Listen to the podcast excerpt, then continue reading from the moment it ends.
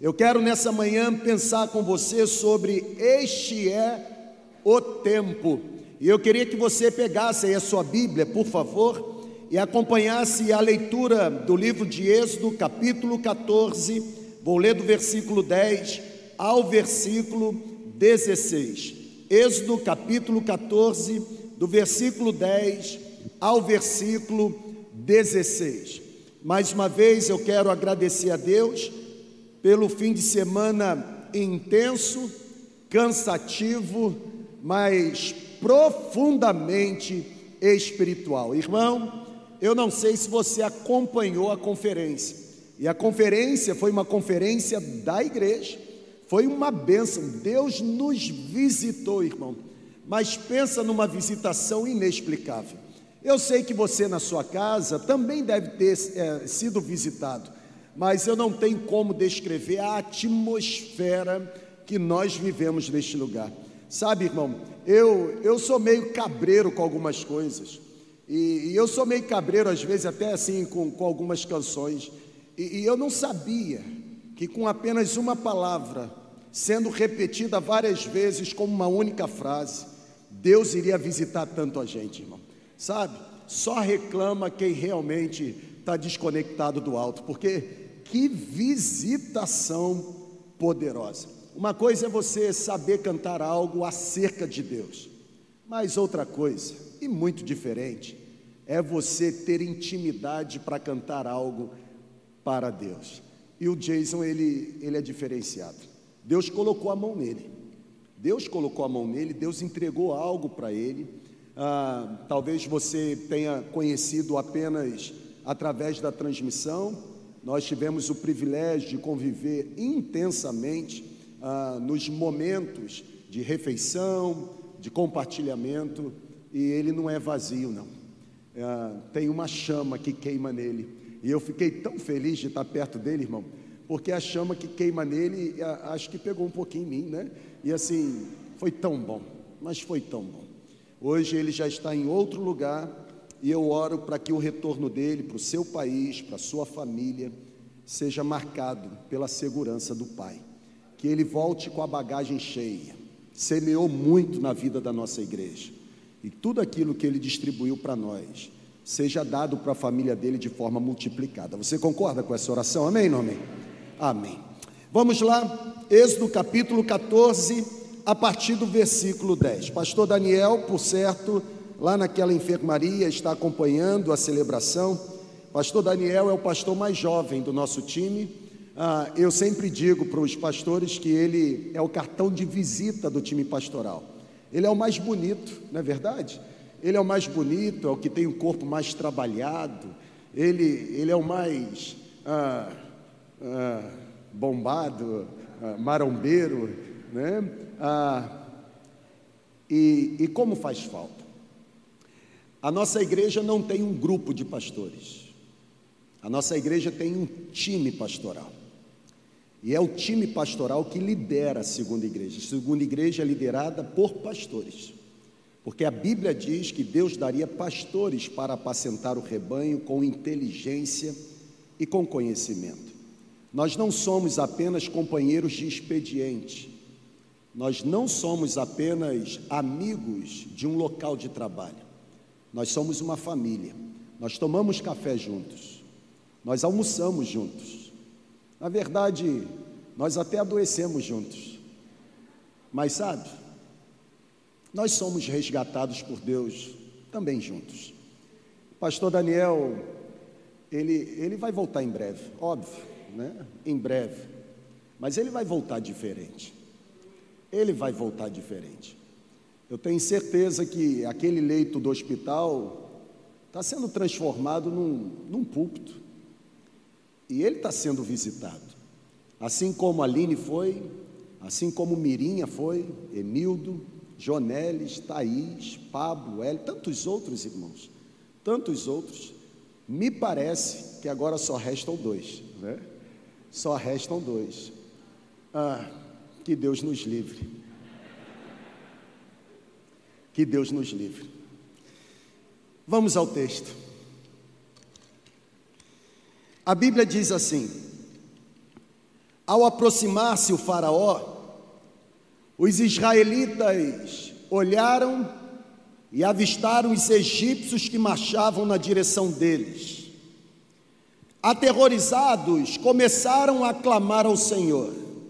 Disseram a Moisés: Foi por falta de túmulos no Egito que você nos trouxe para morrermos no deserto? O que fez conosco, Moisés, tirando-nos lá do Egito? Nós já tínhamos dito a você: deixe-nos em paz, seremos escravos dos egípcios, antes ser escravos dos egípcios do que morrer no deserto.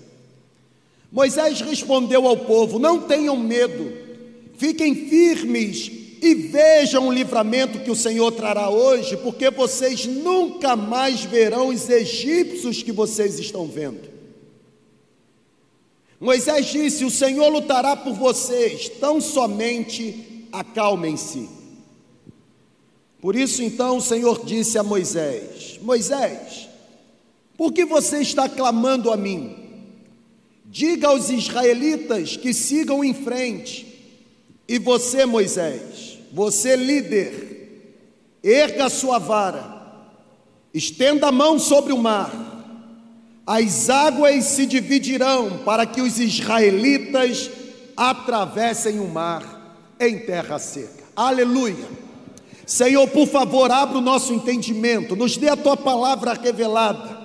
O fogo do altar jamais irá se apagar.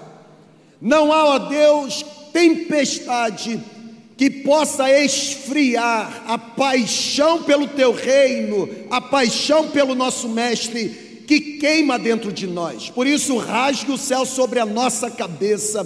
Onde houver igreja online reunida, que haja muita visitação sobrenatural, que a obra do diabo nessa manhã perca, que os intentos de Satanás sejam aniquilados que o enfermo seja curado, que o endemoniado seja liberto, ó Deus, que as algemas sejam quebradas, que aquele que está aprisionado receba liberdade e que em nome de Jesus o Senhor receba toda a glória. É a nossa oração, em nome de Jesus. Amém. Se eu fosse dizer para você o que o meu coração diz para mim hoje, nesse exato momento, eu diria assim: nós estamos no início de uma nova página na história da nossa comunidade. Por que eu digo isso? Porque eu penso que todo início de uma nova página sempre trará, trará consigo novos desafios. Esse capítulo 14 de Êxodo é um capítulo muito conhecido. Você já leu? Na verdade, você sabe até falar acerca dele, você conhece a história por menores. Êxodo capítulo 14 marca o início de uma nova fase na história do povo de Israel. O povo de Israel tinha acabado de sair do cativeiro egípcio, o povo de Israel estava indo em direção à terra prometida. Deus libertara o povo de Israel com mão forte, com mão poderosa, mas o interessante é que logo depois do povo sair, o povo ficou frente a frente com o mar vermelho. Para os israelitas, o momento do capítulo 14 era como se sentir num beco sem saída. Para os israelitas, o momento do capítulo 14 era estar diante de uma barreira intransponível. Sabe por quê? Porque a Bíblia diz que se eles olhavam para os lados, eles encontravam as montanhas. Se eles olhavam para trás, eles encontravam Faraó com seus soldados e suas carruagens. E se eles olhavam para frente, eles encontravam o mar que não era capaz de ser vencido. Eu não tenho dúvidas de que os israelitas se sentiam encurralados por todos os lados. É exatamente assim como nós nos sentimos em muitos momentos da vida. Durante a nossa trajetória de vida, constantemente atravessamos alguns desertos, sim ou não? Durante a nossa trajetória de vida, constantemente temos que enfrentar algumas lutas. Durante a nossa trajetória de vida, em alguns momentos, somos obrigados a lidar com tentações. Durante a nossa trajetória de vida, em muitos momentos, somos inseridos em ringues de batalhas que, se nós pudéssemos escolher, nós não entraríamos. Em muitos momentos da vida, somos, somos obrigados a enfrentar os perigos, irmãos. Nossa caminhada tem sido marcada por dias de festas, mas a nossa caminhada também tem sido marcada por dias de luto. Eu, por exemplo, na quarta-feira retrasada, dia 11 de novembro, aniversário da minha filha mais velha, a Aline foi internada. E é interessante porque eu convivo com alguns colegas de ministérios em que eles teimam em falsear quem eles verdadeiramente são. Eles tentam negligenciar o sentimento que é próprio de qualquer ser humano manifestar. Quando a médica disse, ah, ela vai precisar ficar internada, tem uma porcentagem muito alta de comprometimento do pulmão, sabe, irmão, até então me segurei. Mas quando eu vejo a Aline sentada naquela cadeira de roda, sendo empurrada para subir para a internação, começou a passar o filme na cabeça de um pastor que está há oito meses lidando com o cenário da morte provocada pela pandemia. Um pastor que já viu curas milagrosas, gente que quando entrou na internação eu já estava preparando para pregar o sermão fúnebre e que em poucos dias a gente recebe a ligação assim, está curado. Você diz, meu Deus. Gente que por causa da enfermidade, deficiência física, testou positivo, você diz, agora vai, e não dá um espirro. Mas eu, enquanto pastor, também já convivi com sofrimento, com sepultamentos dolorosos de filho, que a última vez que viu o pai foi quando internou. Porque o pai subiu, internou, entubou e não voltou. E a minha mente começou. Eu acho que esse foi o último beijo que eu dei na linha. Nós somos constantemente obrigados a lidar com dias de festa, mas também com dias de luto. Nós somos obrigados a desfrutar de dias de celebração, mas nós não temos como evitar dias de choro. Nós conseguimos viver dias com a nossa cabeça untada pelo óleo da alegria, mas nós não conseguimos resistir ou impedir que venham os dias em que seremos cobertos pelas cinzas da tristeza. Irmão, um mau dia chega para todo mundo. Para todo mundo. E a grande pergunta que eu espero que você, juntamente comigo, que você possa responder nessa manhã é: qual comportamento ou quais comportamentos eu devo manifestar para que eu possa obter os resultados que o povo de Israel obteve quando esteve diante dos cenários mais estarrecedores da história? Quando eu olho para esse texto, eu aprendo pelo menos duas lições, e a primeira é exatamente o que está na sua tela. A primeira lição diz o seguinte: se eu desejo resistir o dia mal, vencer os desafios, uma vez que os desafios não podem ser impedidos de se aproximarem de mim, eu não tenho como evitar que o dia mal se aproxime da minha casa. Como eu devo me comportar? Primeiro lugar, você precisa não olhar para os lados, menos para frente. Do lado você vai enxergar montanha, para trás você vai enxergar Faraó e os soldados, para frente você vai ficar apavorado com a dimensão do mar. Sabe o que você precisa fazer? Você precisa olhar para o alto e ter a certeza que Deus está no controle.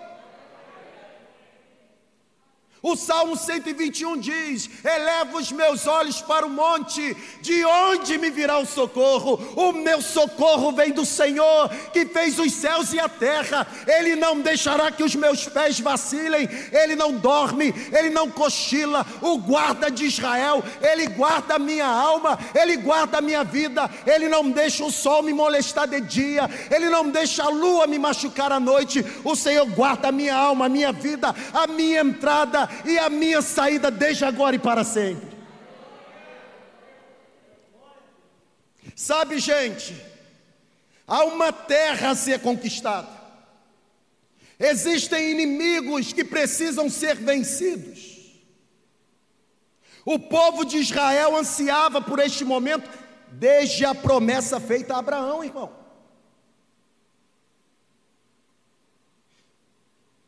Esse povo aqui viveu muitos anos debaixo da aflição do Egito. Alguns estudiosos estimam 400 anos. Muito tempo sofrendo. Só que, como diz o tema, este é o tempo. Chegou o momento para o povo. Chegou o momento, o tempo da oportunidade.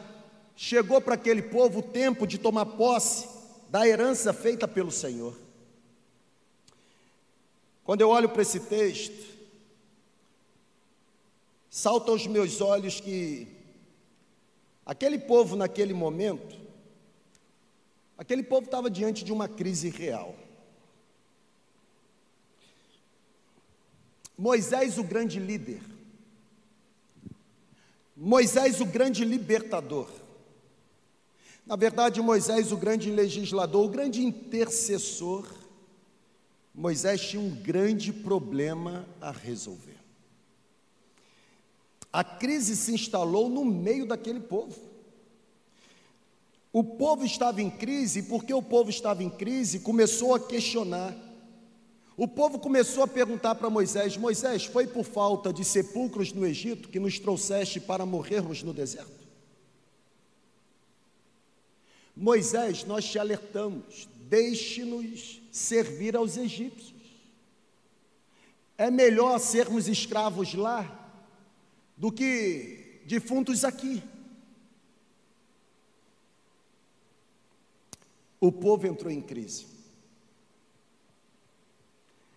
A crise do povo era porque os olhos do povo não estavam voltados para o alto. A maioria das crises que temos, a maioria, é porque os resultados ou os nossos olhos não estão voltados para o alto.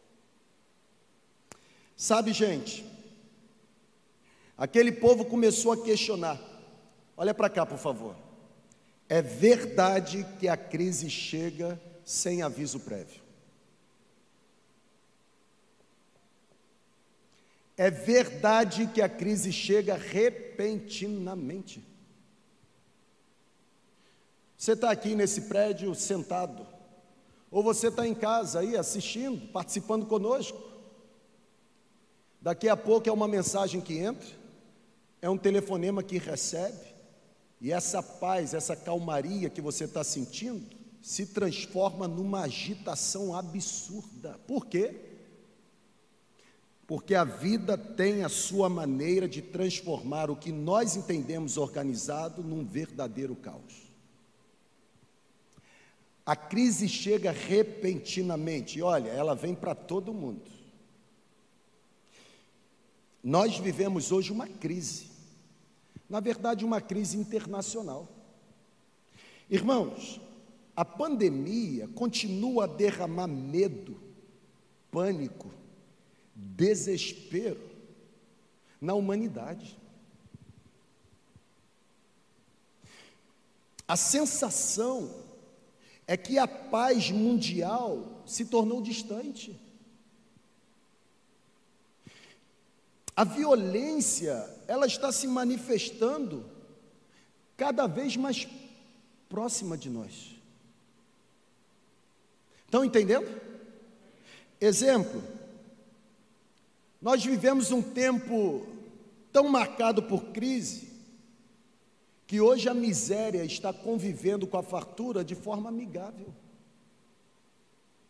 Ninguém se compadece mais daquele que não tem.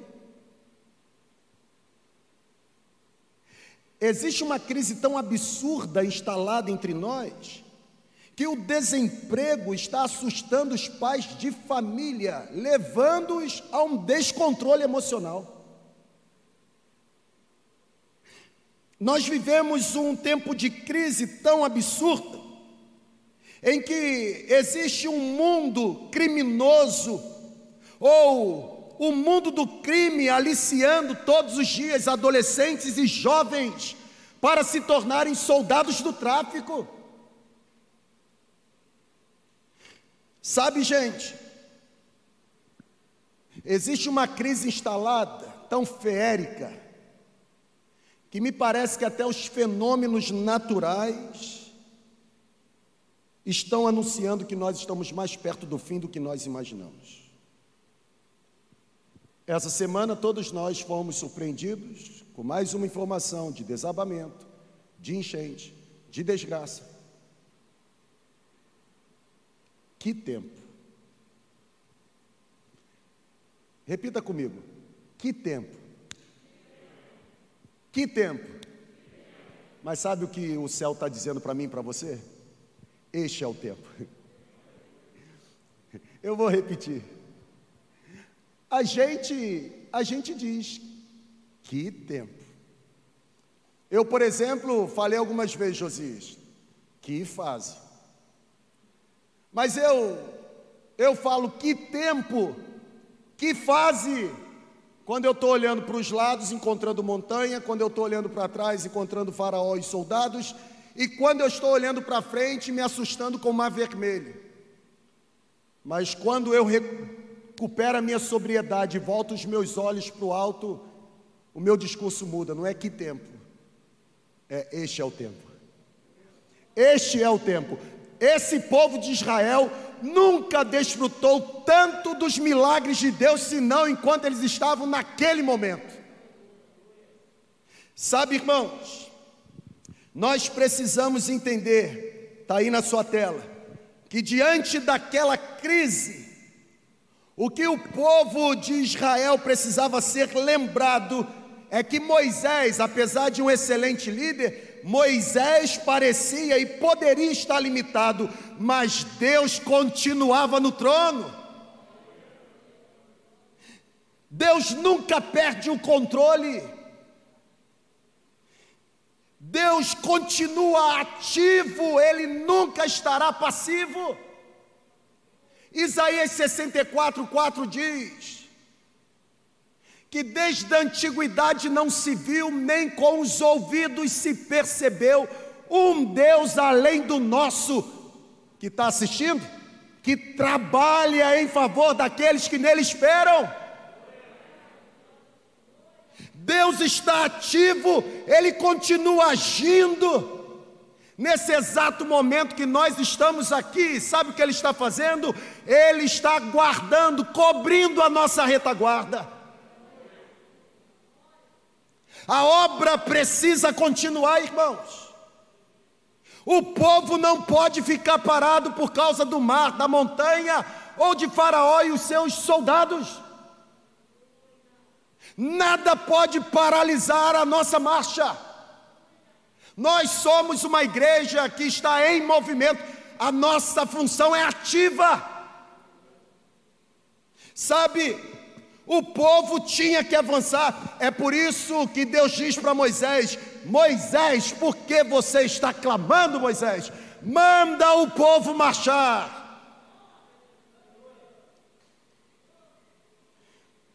Só consegue marchar, mesmo com o mar na frente, quem tem a sua confiança firmada no Senhor.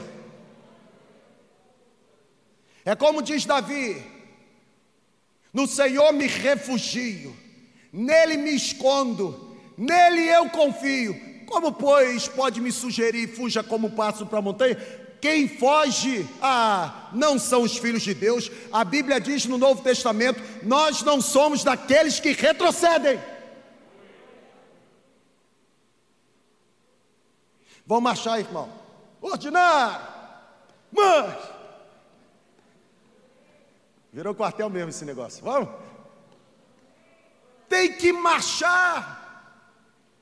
Vamos ficar de braço cruzado? Tem tanta gente adoecendo e vai adoecer muito mais. Você sabia? Você sabia?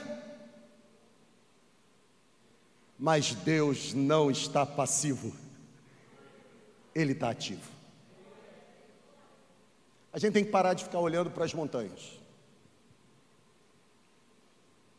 A gente tem que parar de ficar tentando contar os soldados. E a gente tem que parar de ficar assustado com a dimensão do mar. A gente tem que voltar os olhos para o alto. Nossa confiança está no Senhor. A nossa vitória não vem dos homens, irmãos, a nossa vitória vem do Senhor. Ele é a nossa vitória. Os homens passam, Deus não, Deus continua no trono. Cara, você não entende nada disso. Porque se você entendesse, você ia pular agora. Sabe o que significa quando eu afirmo para você com convicção que Deus continua no trono? Que não existe nada, ninguém, nenhum poder, nenhuma potestade, nenhuma autoridade, nenhum principado, nada pode ocupar o lugar onde ele está. A Bíblia chama isso de soberania.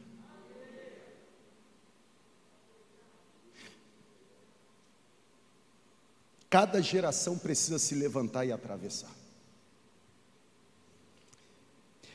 E se levantar e atravessar, irmão, exige coragem e exige dependência de Deus. Você precisa atravessar o seu mar vermelho. Eu preciso atravessar o meu mar vermelho. A ordem é avançar. Não é que tempo. É este é o tempo. Este é o tempo. Cada geração precisa manter o seu ideal aceso. Sabe, irmão, o Simonton, ao morrer com os seus 34 anos, ele disse para uma de suas irmãs o seguinte: Deus levantará os seus próprios instrumentos para continuar a sua obra. Ou seja, diante de toda e qualquer crise, a gente precisa acreditar que Deus permanece no trono, e se Ele está no trono, o controle continua nas mãos dele. Segundo lugar, está aí na sua tela. Não apenas eu tenho que voltar os meus olhos para o alto, mas eu preciso acreditar que Deus dará vitória. Sim ou não? Sim. Mas ó, somos nós que temos que colocar os pés para dentro do mar.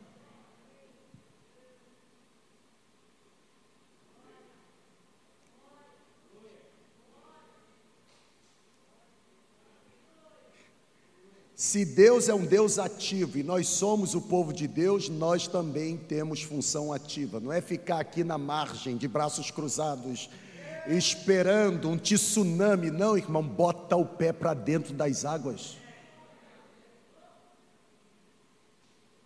Deus vai dar vitória. Mas somos nós que temos que atravessar o mar. Tem gente esperando um arrebatamento para Deus tirar daqui e transportar para lá. Irmão, quando eu fui para minha lua de mel, em um dos passeios na lua de mel, o bugreiro perguntou assim: com emoção ou sem emoção? Óbvio que eu não vou dizer o que eu respondi. Mas a Aline disse com emoção.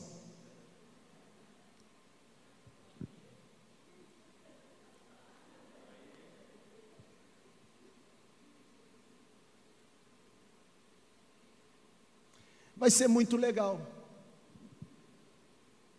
Deus arrebatar a gente dessa margem e transportar para outra. Bacana. Mas bom mesmo é ver muros de água se formando e você passando. E a Bíblia diz que com terra seca.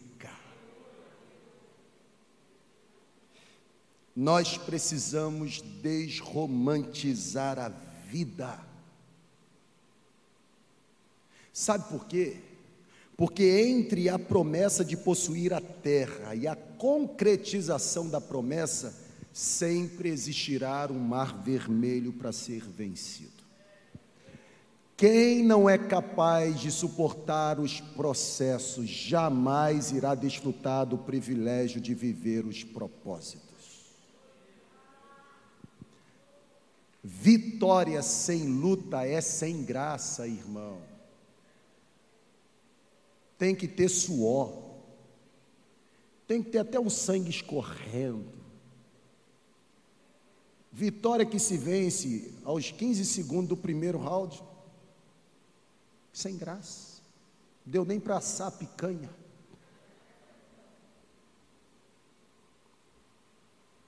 Nada se compara a alguém testemunhando.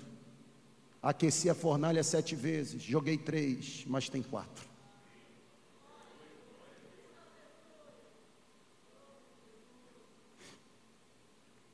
Entre nós e os nossos sonhos, sempre existirá um mar vermelho. Sempre. Sempre. Sempre haverá um mar vermelho para atravessar ou a atravessar, para que possamos tomar posse das promessas que já nos foram liberadas. Não há vitória sem luta. Até porque Deus não nos promete ausência de luta ou ausência de lágrimas, mas Deus nos garante força, consolo e vitória. Sabe, gente, há obstáculos em nossa vida que nós poderíamos chamar de mar vermelho.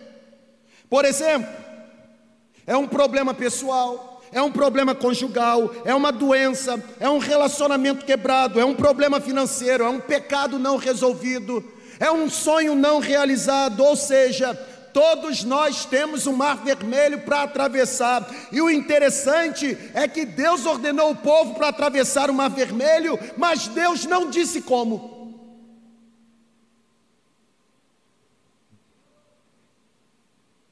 Pega aí a visão, irmão. Deus só diz assim: marche. Manda o povo marchar. Mas Deus não mostrou uma ponte. Deus não saiu distribuindo boia para quem não sabe nadar. Deus deu a ordem, assim como fez com Abraão: sai de onde você está e vai para um lugar que eu vou mostrar. Deus não deu o GPS, o Waze, mapa, nada disso. Tem muita gente sofrendo hoje, porque diz que crê em Deus, mas não é capaz de acreditar que, apesar dele não mostrar o processo, ele sabe como nos conduzir para a terra prometida. Deus disse: marche, avance. Mas Deus não, Deus não disponibilizou. Irmãos, até porque a ponte para atravessar o Mar Vermelho era a fé.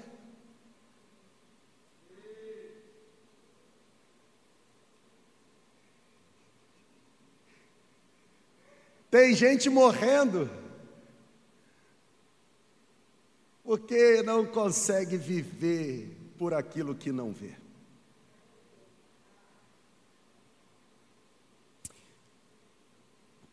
A biografia de um homem considerado como príncipe dos pregadores, eu já citei várias vezes aqui e vou citá-lo inúmeras vezes. Charles Spurgeon. A biografia dele diz que Spurgeon ele exerceu suas múltiplas atividades mesmo estando doente. Olha que coisa interessante. E ele, de fato, é considerado o príncipe dos pregadores do século XIX. A história diz que Spurgeon sofria e atravessava terríveis crises. Interessante, terríveis crises de depressão. Houve uma época em que a saúde de Spurgeon se achava tão abalada que diz a sua biografia que ele teve que passar a maior parte do seu tempo no sul da França para se recuperar. A sua esposa, que ficou inválida após o nascimento dos filhos gêmeos, também foi obrigada a superar as suas limitações, a atravessar o seu mar vermelho. Embora paralítica, a história diz que ela liderou do seu leito de dor. Ela liderou do seu leito de enfermidade um trabalho pioneiro de distribuição dos livros do seu marido, irmãos, com 20 anos. Com 20 anos, Spurgeon atraía pessoas de longe para ouvi-lo. E aqui entra o ponto. Porque as pessoas vinham ouvi-lo, ele decidiu construir um auditório para 5.500 pessoas. Estão aqui comigo, amém ou não amém? Olha o Mar Vermelho. Spurgeon chamou sua liderança, eram 30 líderes. E ele disse que se alguém duvidasse que Deus poderia realizar aquele sonho ou realizar aquele plano, que pudesse sair. Sabe qual foi o resultado? A história aponta que dos 30, 23 líderes o deixaram e ele ficou apenas com sete. Veja o mar vermelho de Spurgeon. Ele levou o seu sonho adiante com apenas sete líderes. Qual o resultado? Construiu um prédio, um templo, que durante 30 anos ficou lotado manhã e noite. Aquele grande auditório conhecido internacionalmente como Tabernáculo Metropolitano de Londres. O que eu quero dizer com isso? Sempre existirá um mar vermelho para ser atravessado, a fim de que os nossos sonhos sejam realizados. Agora a pergunta é: e daí? E daí que existe um mar vermelho? O que é o mar vermelho para aquele que lançou os fundamentos da terra? E daí que existe um mar vermelho, irmão? Que é o mar vermelho para o Senhor que é capaz de medir as águas do oceano na concha de suas mãos. Nós precisamos saber que a vitória vem de Deus e não da nossa força. A vitória que vem de Deus nos enche de coragem, nos deixa destemidos, irmãos. A vitória que vem de Deus nos ajuda a enfrentar os gigantes com ousadia. Eu quero encorajar você nessa manhã fazer coro comigo e dizer aos Golias que existem ao nosso redor: Tu vens contra mim com espada, com escudo, mas eu vou enfrentá-lo com o poder, com a coragem, na dependência do Senhor dos exércitos. A vitória que vem de Deus nos impede de cairmos na fogueira da vaidade. A vitória que vem de Deus mantém o nosso coração rendido em humildade. A vitória que vem de Deus, irmãos, ela é certa, porque nós sempre seremos mais do que vitoriosos por intermédio daquele que nos amou. Deus dá a vitória, mas somos nós que temos que atravessar o mar. Para terminar, está na sua tela. Qual é o grande propósito de Deus para a sua vida hoje? Qual é o grande propósito de Deus para a sua vida? O que Deus chamou você para fazer? O que Deus colocou em suas mãos para realizar? Qual é a visão de Deus para você? Você está no centro da vontade de Deus. Ou você tem fugido como o profeta Fujão?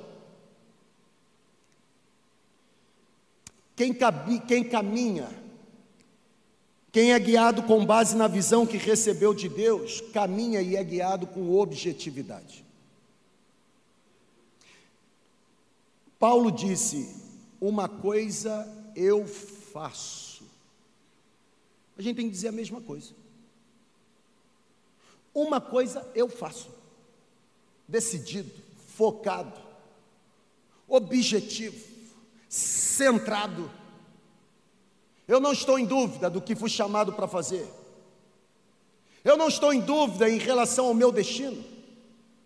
Eu sei onde estou e sei onde chegarei. Não conheço os obstáculos que vencerei, mas tenho certeza que aquele que me chamou e me guia para chegar no, no, destino que ele mesmo propôs, a mão dele me fará vencedor diante de todos os desafios. Irmão, quem caminha com base na visão, caminha com propósito. Qual é a paixão da sua vida? O que inflama o seu coração? A visão de Deus para a sua vida está relacionada com aquilo que lhe pesa no coração. Pode vir, Josias. O que tem incendiado o seu coração? Qual é a sua paixão, irmão?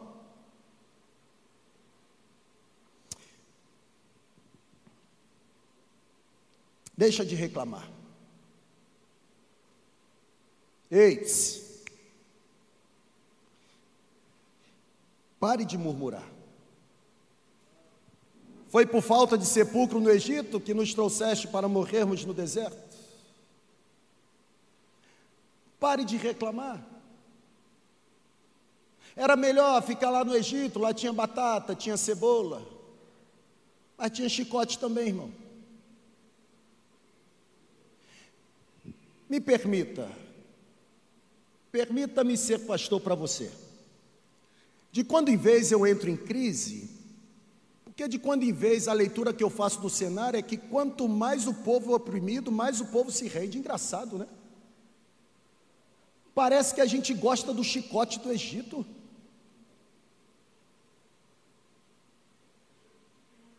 Parece que a gente não entendeu que a gente foi foi chamado para liberdade, não para escravidão. Tem gente que só gosta quando se torna ovelha de curral no cabresto. Pare de reclamar. Pare de murmurar. Pare de olhar para as montanhas. Pare de ficar contando quantos soldados tem. Pare de tentar dimensionar o mar. Ei, olhe para o alto. Coloque os pés para dentro do mar. Aqui. No Egito tem cebola, batata. Mas a caminhada com Deus tem pão que desce do céu. tem cordoni, codor, codorniz, é, tem cordonizes, tem aves, tem alimento, tem batata, tem cebola no Egito. Mas na caminhada com Deus tem água que brota da rocha. Tem batata, tem cebola no Egito, mas na caminhada com Deus, a água amarga se transforma em água potável.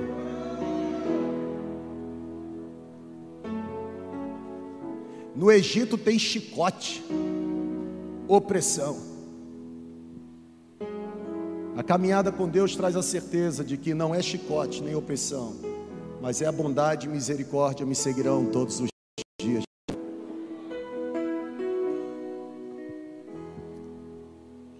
Deixe de murmurar.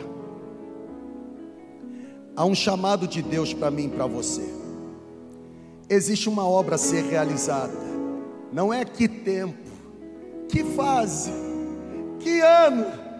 Irmão, este é o tempo. Esta é a fase. Esta é a página. Este é o ano.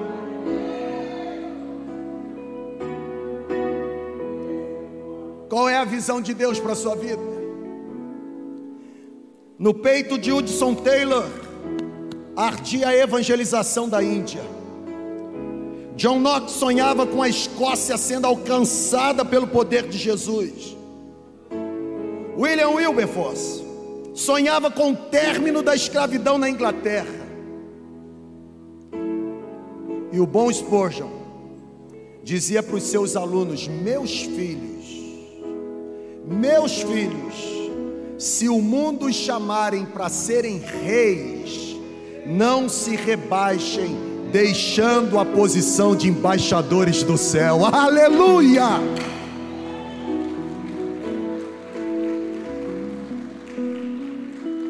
O que tem movido a sua vida? Vamos avançar, irmão. Eu tenho dito para os pastores todos os dias: It is well with my soul. Está tudo bem com a minha alma. Está tudo bem, irmão. Irmão, em nome de Jesus, olha para cá. Está tudo bem. Eu vou repetir. Irmão, está tudo bem. Tem montanha? Tem. Tem faraó, soldado? Claro que tem um mar para atravessar. E daí, o Senhor dos exércitos está conosco. O Deus de Jacó é a nossa torre segura. Está tudo bem. Está tudo bem. Está tudo bem. Nós estamos no início de uma nova página. Estamos atravessando Logo mais, na celebração da noite, eu vou abrir a Bíblia e compartilhar com você uma palavra que Deus tem me dado e tenho ministrado sobre os nossos pastores desde o dia 17 de março. Eles vão ouvir pela centésima vez. Está tudo bem. Nós não vamos morrer no mar. Está tudo bem. Não se impressione com a dimensão. Basta uma palavra. Água de um lado, água de outro. Terra firme no meio. Terra prometida na outra margem. Vamos ficar em pé. Nós estamos no início de uma nova página. Erga sua mão para o alto, por favor. O nosso peito deve se encher de novas esperanças. Nossa, tá cheio, né? O nosso peito deve se encher de novas esperanças. Tá cheio, né? Não, irmão, tô falando auditório, não, tô falando peito, de esperança. Tem gente olhando para onde? Olha para cá. Nós estamos no início de uma nova página o nosso peito deve se encher de novas esperanças. Sabe por quê? Porque nós temos novos desafios como comunidade de fé. E sabe, gente, ops, não tem como pisar do outro lado sem atravessar o Mar Vermelho. Irmãos, há uma terra a ser possuída a gente lá fora para ser conquistado. É tempo de nos levantarmos e obedecermos a ordem do alto. Este é o tempo. Marchem, entrem no mar, podem entrar. Tem perigo, tem exército, tem inimigo. Eu estou com vocês. Os egípcios que vocês estão vendo hoje, vocês nunca mais tornarão a vê-los, porque eu irei pelejar por vocês. Há um chamado, é hora de avançarmos, é hora de marcharmos, é hora de entrarmos, é tempo de experimentarmos os milagres de Deus. Quando nós agimos em nome de Deus e para a glória de Deus, irmãos, o mar se abre, os inimigos são confundidos, na verdade, eles são sucumbidos e nós possuímos a terra prometida. Sabe, foi no momento mais desafiador que Deus abriu o mar. Foi no momento mais desafiador que Deus abriu um caminho no meio daquele mar e o povo passou. Quando você estiver cercado por todos os lados, quando você se sentir num beco sem saída, como o povo, quando você ficar encantado ou desesperado pelas montanhas, pelo exército, por Faraó ou pelo mar, quando todas as portas se fecharem, quando o dia mal chegar, em vez de murmurar, creia, porque Deus abrirá milagrosamente um caminho em meio ao mar e dará a você um poderoso livramento. O Deus que abriu o mar vermelho, Ele pode agora mesmo abrir um caminho de livramento para a sua vida.